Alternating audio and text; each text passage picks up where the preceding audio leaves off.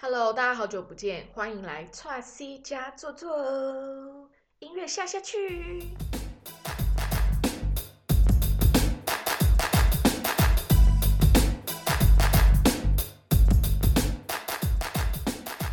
集呢，要来跟大家分享的话，比较不是世界特辑，但是也是我在这几个月在外面飘啊飘啊飘的一些记录小心得。但是我在后面几集的话，会针对一些我去过城市或是我有的旅行，再做更详细的分享。那先跟大家讲一下，这个不见的三个月呢，去干嘛了？就是如果平常在追踪我的 Instagram 的话，就知道我就是很努力的在生活，很。很努力的在感受我的这一段行程，那这段行程大概总共五个月初，然后再加上回台湾之后要隔离，我就是故意选在。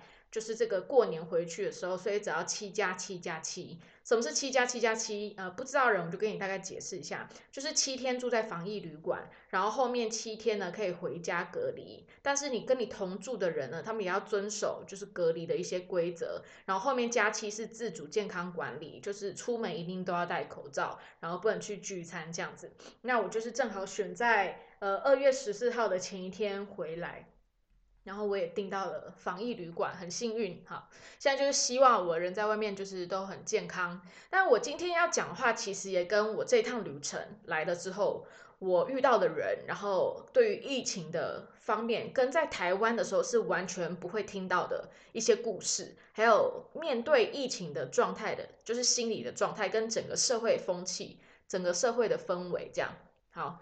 那我前面呢，其实两个月又一个礼拜左右，我是在美国。那前面一集有讲嘛，为什么会去美国？好，那我在美国的时候，我主要是待在德州休斯顿这个城市。但是呢，我后来也有去别的地方旅行，就是打完了疫苗之后，我觉得比较稳了。但是我的老实跟你们说，这两个多月在美国，你真的会忘记你在疫情的时代。可是每一个州又不一样，就容我来跟你们分享一下。像我主要是在最多时间是在德州，然后呢，我还去了纽约一个礼拜，然后呢，我又去了佛罗里达一个礼拜，然后呢，我也有去纽奥良，是路易斯安那州，呃，三天。所以呢，我其实算是去了呃四个不一样的区域，不同的州。那我以前呢比较长在美国的时间就是在纽约嘛。我的 podcast 前面有介绍过我为什么跟纽约很有情感，哈，你们可以自己去听那一集，有兴趣的人。但是我中间就是有去好几次，纽约应该是我人生中目前就是你要如果问我喜欢居住的大城市的话，我其实会是选择纽约。那这一趟去，我真的很多感觉都被改变了，就是跟以前的印象都改变。毕竟我上次去已经七年前了。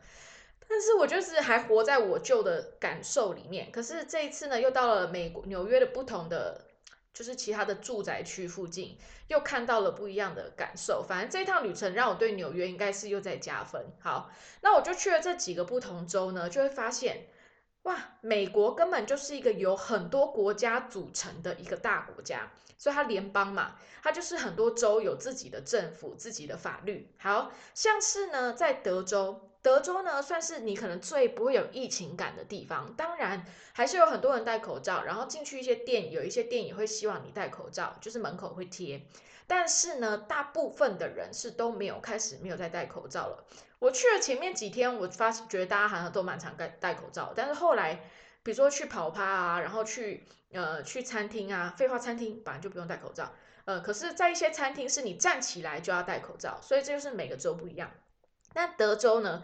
它很特别，是因为呢，它是不可以接受所谓的疫苗护照的。疫苗护照是什么？就是你们拿在台湾打的那个小黄卡、小黄书，那个就叫疫苗护照，就是证明说哦，你什么时候打了疫苗，你打了几剂，然后过了多久这样子。但是在德州呢，他们觉得疫苗护照是犯法的，就是你不可以有这个东西，而且也不可以有人要求你要有这个东西。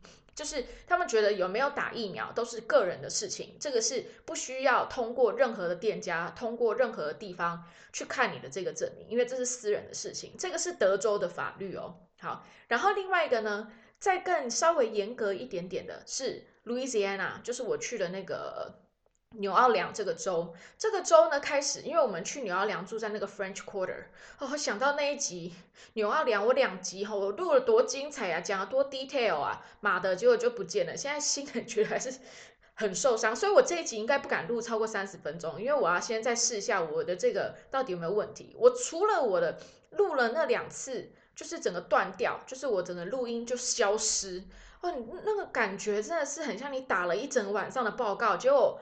结果电脑突然宕机一样，那么悲催的那种感觉哦，真的很气。可是我还尝试了第二天，又尝试再录一次。你知道一个人讲四十分钟的话，其实很累哦。你们能懂吗？你们真的懂吗？好，然后反正哦，我后来录到第二次，我真的崩溃，我就觉得为什么要这样搞我？然后我就想怎么怎么办呢？然后我就赶快把我一些旧的档案啊全部都删掉。但是我一直没有勇气再继续录下去，所以我就是有点被打击到了。我想说，好吧，那我就我觉得上天在告诉我要认真的投入这段旅程里面，就是现在先不要去做 podcast 这件事情。毕竟我老娘的 podcast 又没有赚钱，我现在只收到两个人的赞助而已。我感谢你们这些衣食父母。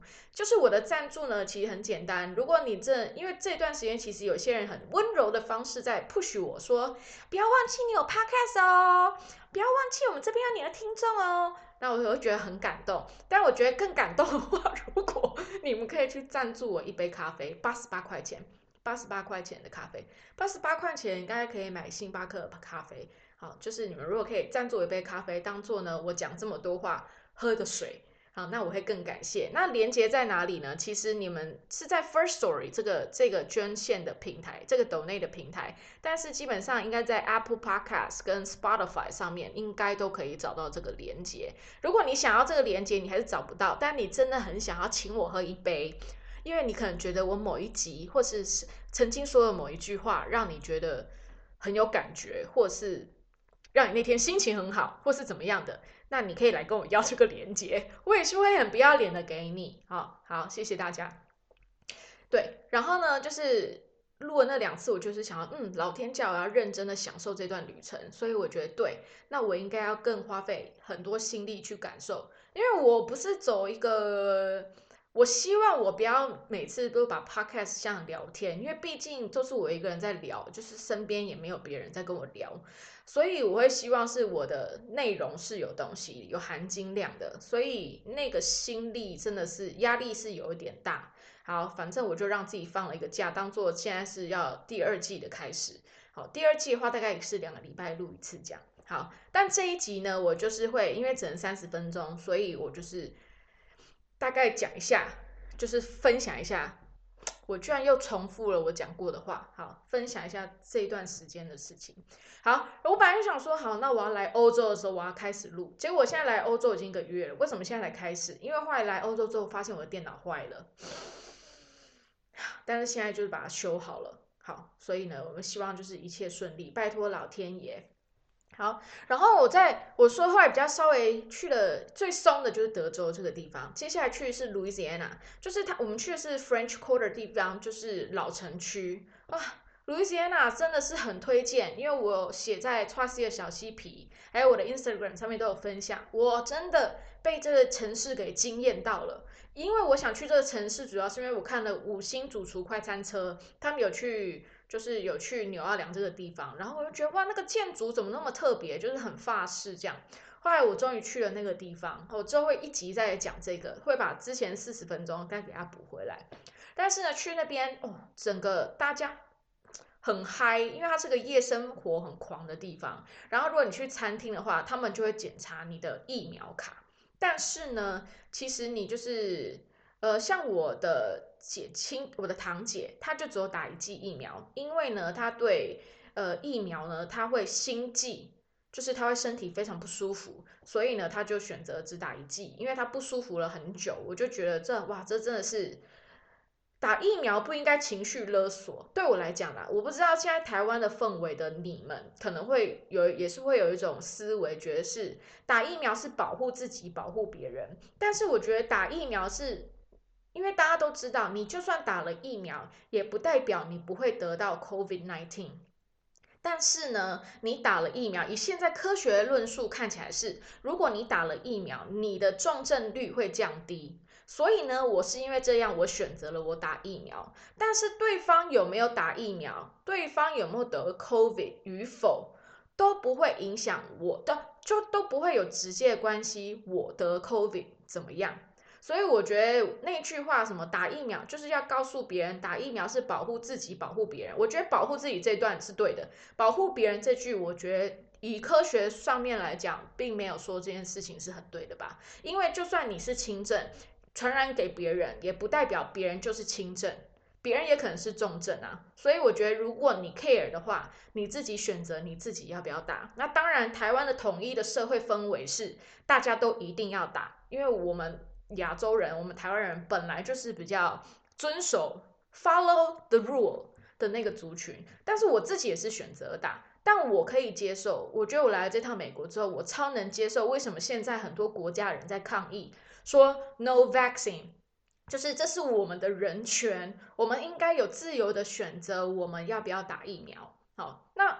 为什么会有这些想法呢？就是跟我去这些旅行，跟还有我找了我一些老朋友，然后还有认识了一些新朋友，就是跟他们在这方面交流上观察的结果，所以我更加觉得打疫苗这件事情本来就是人权的自由，就是对我来说是这样。就算很多人觉得高端很危险，你愿不愿意当白老鼠？就是这都是每个人的自由，有的人他就是愿意去承担这个风险，他选择了这个自由。那有的人就是不想，有的人就是觉得所有的疫苗他都不愿意去承担那个后果，因为大家也知道，疫苗虽然现在也才一年多而已，不像其他的疫苗是经过好久好久好久时间，很多的人体去尝试过，所以有现在很高的科学论述。现在大家都是在一个很混乱的状态里面，所以。而且你看，病毒也一直在变种，所以我们也不知道到底这个疫苗最终在我们身上的效益是什么，因为每个人的体质又不一样。好，这是我纯粹个人的感受。我觉得可能有一些人他会觉得，呃，创新你怎么会讲出这种话？但是哇，如果你们有，嗯，很多人在有在国外的朋友。什么的，我觉得就是这，你都可以去了解一下大家的想法，去感受一下。好，这就是我个人的分享。我觉得要或不要都是很 OK 的，就是每个人都可以有自己的论述。就是，可是身体是你的，本来就是你自己为你的身体来做主。好，然后呢，呃，Louisiana 完了之后呢，又去了纽约。纽约呢是最严格的地方，哈，大家知道纽约呢算是美国的第一大城，哈，但它并不是首都。首都在哪里呢？有吗？有知道朋友吗？华盛顿，好，应该大部分人都知道哈。但纽约是一第一大城，所以它的人的拥挤度非常高。他们对于呃疫情的话也是非常盯紧，就是你进去到呃吃饭的地方要看，然后你去 bar 要看，你去 club 也要看你的疫苗证明这样子。然后这边的疫苗卡哦是白色的，就是不是台湾的小黄书。就是其实我一开始台看到台湾的小黄书，我以为全世界都是小黄书，就会来台湾看到是一个白的一张纸，然后想说天啊，这张纸真的可以让我去欧洲吗？就很害怕。结果真的我拿了那张白纸，真的连现在在欧洲也行骗。但是最近呢，已经政府有说有一个可以申请欧洲的，就是疫苗。疫苗的证明就是台湾也开始了，好，但是我还没申请，我还是拿着我那张万能小白卡拍拍照。但其实呢，我现在住的地方是一个蛮乡下的地方啦，所以我的爬爬照其实也没有爬去哪里，就是偶尔进进城。但大部分时间哦，现在欧洲天气真的是太差了，真的会很忧郁。唉，我现在来大概一个月嘛，真的出太阳的日子可能不超过一个礼拜。哦，你每天看这样很暗，真的会心情很差。然后呢，早上八点半天亮，然后四点就差不多要天黑了，很忧郁。好，再回来美国，然后呢，纽约就是最钉金的一个城市。呃，去哪里就是都会查，就是你一定要这个卡。但是你知道我堂姐不是只有打一剂吗？因为大部分都是要你要打两剂。只有记得有一个博物馆，我们因为我带我姐去 MoMA 这个博物馆，它有只要有一剂超过十四天，它就可以接受。所以其实每一个地方不一样，但大部分都是要接受打两剂，而且要隔十四天以上。然后，呃，但是我堂姐就只有打一剂嘛，所以。这件事有点坏，但是是我们的朋友，就是给我们他的朋友的，就是疫苗卡，呃的，就是一个 code，所以呢，让我们在纽约，让他也可以在纽约里面爬爬照这样子。但是我们在纽约就是非常遵守，比如说到哪里都要戴口罩啊，什么什么什么的。而且在纽约呢，你能够你每走二十步，你就可以看到一个检测站，都是 for free 的，就是你都可以，所有的路人都可以走过去检测。然后但是我没有检测，因为那时候我就觉得，哎，好像没有什么必要。就是直到我快要来欧洲之前，我才我有点感冒症状的时候，我才有做检测。所以在欧洲也都没有。然后欧洲就是大家就是比较惊，嗯。然后接下来是去那个佛罗里达，佛罗里达的旅程呢很特别，是我去跟我好朋友，我去我朋友的营车旅行，他要旅行一年半到两年，然后呢，我跟他就相约在佛罗里达相见，因为他那一段时间正好在那边。然后我就跟着他的营车，我们就在佛罗里达旅行七天。那我去的时候，我就发现，哎，路上完全没有人戴口罩。然后呢，而且店家门口也不会有贴口罩的，就是要戴口罩的那个照片，就是会有个图表嘛，你不用看你就懂，就是要戴有一个口罩的脸，就是要戴口罩。因为其他州都会有，但是呢，就是佛罗里达完全没有。我说哇，天哪，也太酷了吧！他说在佛罗里达这个邦。的法律，这个州法律规定是，你不可以叫任何人戴口罩。那你更不用说有疫苗护照这件事了，就是它是不可以叫任何人戴口罩。但是戴不戴口罩是你自己的选择，就像他们的公司也不可以叫员工一定要戴口罩，就是要不要戴口罩是员工自己的选择。所以我看过，就是这几周里面最没有人戴口罩就是佛罗里达。但是你去佛罗里达，你真的有一种忘记自己身在。疫情的环境之中，因为它就是在海边的一个，就是长长的海边的地方，然后大家都很 chill，就在海边，然后人跟人的距离其实也蛮大的，就是。就在美国，除了纽约跟纽奥良以外，人跟人之间的距离都蛮大的，不像在台湾很挤。但是在国外的话，像在德州，大家主要都是开车，所以除了你进店家以外，你真的不会在路上走路遇到人。你知道有一次，我就尝试我要自己在德州在休斯顿爬爬照，哇，真的照不了太远的地方。然后有一次呢，就是已经天黑了，然后我就想说，嗯，我还想办法走路回家。但是那个车哦开的太恐怖，好像因为有人在路上走这件事就不很不正常，在休斯顿，美国第四大城哦就很不正常。然后我觉得天黑有点可怕，我觉得车子都开超怪，而且他们车子很大，因为他们的路很大，车子都开超凶。我真的被我姐跟姐夫的那个开车技术给吓爆。我姐她常常就去撞那个安全岛，把安全岛给撞破，或撞那种三角锥。有没有姐夫把三角锥撞到 撞坏，然后就这样走，就是路很大，然后大家开车就是很做自己这样。然后我堂姐一直跟我说：“你一定要学开车，你要学开车啦。”然后就看到他们这样开车，我觉得我真的要学开车吗？我不可能用他们的开车技术活在台北市或活在欧洲吧？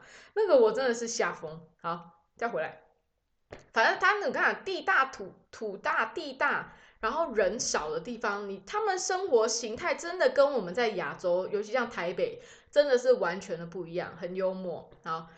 反正就是有一天晚上，我就尝试着要自己走路回家，看他大概要走个四十分钟，想说走起来，因为其实休斯顿的晚上天气非常的舒服，但是就是这些车真的太猛太多，所以后来我还是决定我要搭 Uber 回家。就刚好呢，就遇到一个女司机，因为其实我在刚到休斯顿的时候，我的姐夫呢他就已经在恐吓我说休斯顿很危险。然后我心想说，是有多危险？老娘连印度我都去过了，这么全世界觉得最危险的地方，我都觉得还好，你就是盯紧一点就好。你跟我说休斯顿很危险，然后我就不信。好，然后反正我就坐上了这个 Uber，然后是个女司机，然后我就跟她闲聊嘛，因为我很喜欢跟当地人闲聊。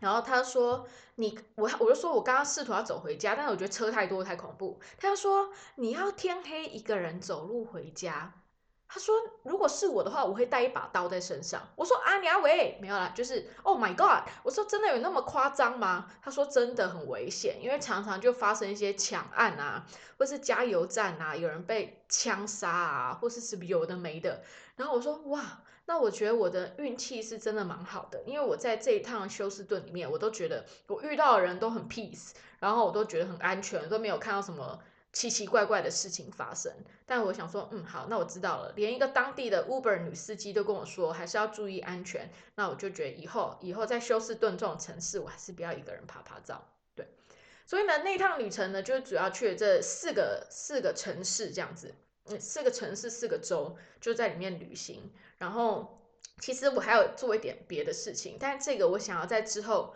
因为我回台湾之后，我想要办一场讲座，因为这段美国的旅程真的改变了我很多价值观呢，就是我一直。以为的，像不管针对疫情这件事情啊，或是针对呃人生的看法，还有针对身为这个社会里面的一个子民的很多的想法，都有产生了很多变化。但我觉得这个真的要配照片一起说，就是也更细腻。所以呢，我打算我回台湾之后呢，我会去办讲座。呃，台北、台南跟台中是我现在想的地方。那如果大家有推荐，比如说三十个人的场地，咖啡厅也可以，呃，演讲。厅也可以，就是只要有投影机跟麦克风，呃，就都行。如果什么推荐的话，可以传讯息给我，拜托拜托拜托。或者是你自己就是有这样的场地，你也可以跟我联系。哦，这都是要有租金的，所以呢，可以如果有兴趣的朋友可以跟我谈。那如果你有兴趣，你没有这个场地，你也不知道你想来参加的话，不用担心。我会在我的 Instagram 还有 Trust 的小漆皮，等我确定好时间跟场地的时候，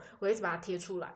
因为 Podcast 当然它有声音的魔力，然后它你可以听到很多不同面向的想法。但是呢，我觉得讲座更好的是，因为有图片，所以你们更可以进入那个画面里面去。然后真的有好多好多故事，就是我遇到的很多人，就是为什么我的价值观会被改变，就是那些人身上带给我的东西。哦，我觉得旅行真的是有一种魔力。你就是在旅行的时候，你都会觉得哇，我是真正活在这个地球里面的一个人，而不像是我们在疫情的时候，我们就是可能被卡在家里，然后呃，你只能看着，可能就是看电视，你也不想看新闻了。然后因为你也知道新闻总是播一些很 drama 的东西，然后你会很紧张，所以我也不看新闻。但是只能在那个空间里面，你有时候会觉得，哎，我到底有没有存在在这个社会里？有没有存在在这个地球里面？毕竟我本身之前是当领队，所以我已经很习惯一直往外走。所以当当我很喜欢待在台湾，但是当你只能在台湾自己家里的那个空间的时候，就是久了会有一种，你知道，你心情呃会有一种转变哦。当然也是在这之中学习跟自己相处，可是就是你会有时候会忘记了，忘记了外面的世界可能是长什么样子。哦，那这一趟美国，尤其可能是我去的时候是九月到十一，呃，十一月底。那 Houston 的天气非常非常的舒服，然后我也认识了好多好棒的新朋友，不管是在 Lesbian Bar 啊，我上一集有讲说我多爱这边那边的 Lesbian Bar，然后交了一个很好的朋友，然后还送我礼物这样，然后还有很多，然后遇到了比如说一个在一起很久的一对男同志，然后。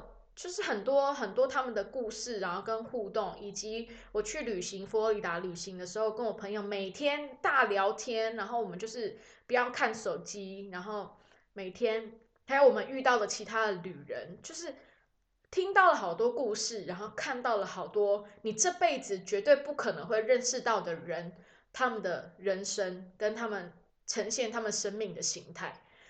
所以美国这一趟经验真的是太太棒太棒了，我真的是超乎我的想象。这样好，那我现在人呢，就是来到欧洲，我来到比利时了。那我主要就是来找我男友，就是呢，哇，除了就是真的天气真的太令人郁闷以外，就是我住在小镇嘛，所以呢，不是那种走出门就有地方可以去喝咖啡啊，就是你还要我还要搭个公车，大概十五分钟的公车是还好啦，但就是。呃，但天气真的很差，你知道一下雨，就我也不想出门。然后有时候会去布鲁塞尔，布鲁塞尔呢就刚好有一个呃认识很久的网友，他之前也是有来听我讲座的，所以呢，就是有时候也会跟他一起混。然后他也在比利时很久了，他跟他的男朋友就办了 partner visa，所以呢，她男朋友是当比利时人，所以呢，就是可以分享很多东西。那其实我男友呢，平常工作就是十二个小时都不会在家。然后就是他是天黑就出门，天黑才到家。然后我只要天黑了之后，在欧洲的天黑就是晚上是没事的，就是没有什么乐子，因为我又不住在城里面。但是我一定要在这趟以前，我一定要去一次布鲁塞尔的的夜店，一定要去一次看一下欧洲人在疫情之后，他们是在夜店里是怎么搞的。对，不知道是不是戴口罩进去呢，还是怎么样？哈，但是。比利时的啤酒大家都最知道，就是有上千种啤酒，可能有上万种啤酒。然后我现在想说，我要尽量的喝遍它们，尽量啊。但是我酒量也不是很好，大概两三天会喝一个新的口味这样。所以其实，在比利时生活很简单，然后我也其实也没有很常去人太多的地方，就是要天气好我才会出门。所以呢，这段时间呢，我想我就可以好好的认真来准备我的 podcast。以及呢，我也在思考，就是我后面讲座的时候想要分享的东西。那所以，我真的很需要大家可以给我这方面的资讯，就是场地的资讯。因为我以前有合作过，但是要么就是太大，我觉得很不温馨；要么就是太小，就只能十几个人这样子。所以我想要找一个。呃，台北、台南，呃，台南的场地是已经有了，就是鹿耳晚晚早午餐。然后接下来就是台北跟台中，或者是呢有其他城市的朋友呢，你有兴趣，你身边你觉得你可以找五个人以上来听我的讲座，那你可以来私讯给我说你希望哪个城市也可以有。我之前办过一次循环岛的讲座，从台北、台中、台南、高雄，然后台东办过一次这样子的讲座，很有趣，然后也是都认识了很多新的朋友，所以我在想。明年应该也可以来一个类巡岛，但是毕竟我现在人气有点大降，因为真的太不认真在经营自己了。现在真的觉得还是要把自己的生活过好，比就是比形象、比 social media 这件事更重要。你们都知道，我可以摆烂三个月都不录 podcast，你就知道我就是一个。野心不够强啦，但是我很感谢所有 push 我的人。但是如果呢，你记得，如果可以赞助我喝个咖啡，我也是觉得很棒，八十八块钱而已啦。如果你真的觉得哦，我的分享有些真的还不错的话，就是请谢谢啦。哈，好，然后呢，现在是二十六分钟了，我就是。打算就大概先录到这样子，不用担心。我下面的话的世界特辑呢，会讲的更加更加的详细哦。但是我还是觉得世界特辑还是要看的照片讲会更赞，所以，但是我之后还是会继续开始的。然后谢谢所有有传讯息给我的人，有等待我的人，然后有点出乎我的意料，谢谢你们。然后呢，圣诞节刚过，圣诞节呢就是跟男朋友他们家人一起吃。圣诞大餐真的是他们从零下午三点吃到晚上十一点，那我是从六点参加到十一点这个部分，真的吃完肚子非常非常的痛，就跟好像台湾你去有阿妈家的地方过年一样，阿妈就会永远觉得你吃不饱，大概跟在欧洲过圣诞节是这种概念。而且呢，除了圣诞节以外，下一个就是他们的新年，就是一月一号，也是要吃大餐的日子，想到就觉得很恐怖。但是也是满心期待，那跟他们过圣诞节什么，其实就跟台湾过年很像，没有什么太大特别，但是吃的东西可能不太一样啦。但是就是一样，家人聚在一起，然后有交换礼物这样子，然后一切都还蛮温馨可爱的。这就是在小镇里面，除了男友以外的，嗯，在这边就是跟他的家人会有跟他家人相处的机会。然后觉得透过他跟家人相处的方式，好像又从另外一个角度去认识了我男友。觉得也蛮有趣的，这个有兴趣的话之后会再分享。但我觉得现在好像有人 care 我的感情事件吗？如果有的话，你也可以传讯息给我。好啦，那就这样子，就期待我们就先在这边祝大家新年新年快乐啊，就是 Happy New Year。然后呢，我下一集呢会在两个礼拜以内的世界特辑，会跟大家好好的分享我这几个月。感受到的，在一些城市跟在那个城市遇到的人的一些故事，那我们就两个礼拜见喽。如果心情好的话，一个礼拜可能就更新了。真的很废我，不会啦，我又没有你又没有赚你们钱，还好吧？好啦，感谢啦。虽然我们在不一样的时间、不一样的空间，但谢谢你们跟我一起共享这一点时间。See you next time.